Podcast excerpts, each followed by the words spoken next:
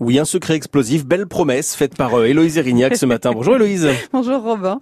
Oui, mais pas belliqueux du tout, hein, puisque je vous présente ce matin un petit canon posé sur un socle de pierre dans le jardin du Palais Royal. Un petit canon étonnant, entiché d'une loupe et d'un cadran solaire. Mhm.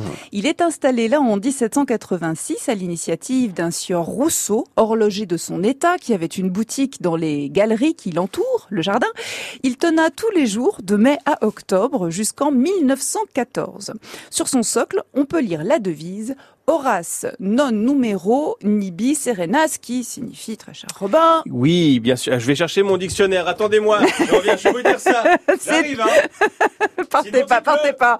Non, non, partez pas. Allez, d'accord, je vous aide. Oui. C'est du latin, déjà. Et ça veut dire, je ne compte que les heures heureuses. C'est une belle devise. C'est mignon. Alors, c'est quoi le rapport avec le canon? Eh bien, sa fonction était de marquer chaque jour l'heure exacte. Installée sur le méridien de Paris, sa loupe était orientée de sorte que le soleil au zénith enflamme une mèche qui fasse partir la charge à midi pile.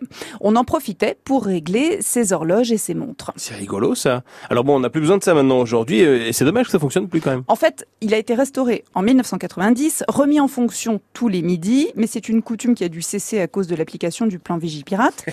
En Oui. 1998, oui, c'est un peu, euh, Oui, ça fait un peu bizarre. En 1998, l'original a été malheureusement volé.